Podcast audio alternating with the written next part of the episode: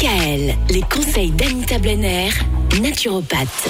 On continue notre semaine spéciale sur les produits laitiers qui ne sont pas nos amis pour la vie. C'est ce que vous nous expliquez depuis lundi. Anita, aujourd'hui, on va parler du fameux lait de vache. Le lait de vache et ses effets sur notre organisme.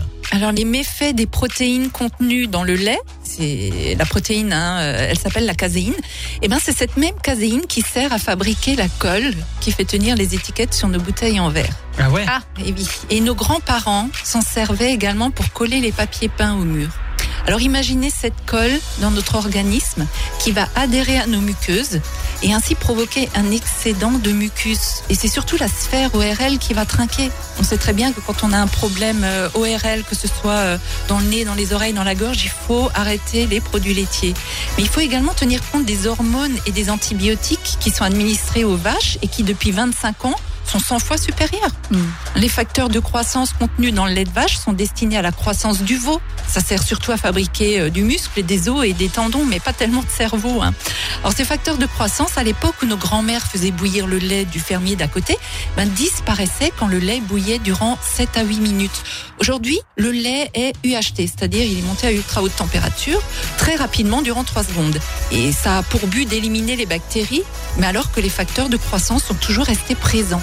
Donc je j'arrête pas de le dire, cessons de nous empoisonner avec ces produits laitiers. Je recommande vivement le livre L'enquête Campbell. C'est une étude qui a duré 20 ans et qui prouve que les protéines animales, dont les produits laitiers, hein, sont les premiers facteurs de toutes les maladies dites de civilisation.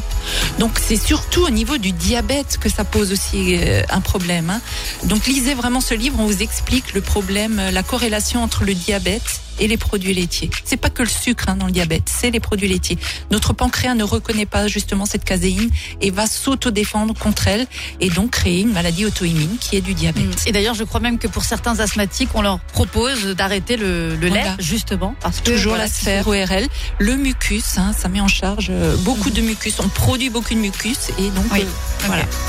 Anita Blenner, on rappelle que vous êtes naturopathe avec deux cabinets, un à Célestat, un autre à Mulhouse. Pour prendre rendez-vous, rendez-vous sur doctolib.fr. DKL, retrouvez l'ensemble des conseils de DKL sur notre site internet et l'ensemble des plateformes de podcast.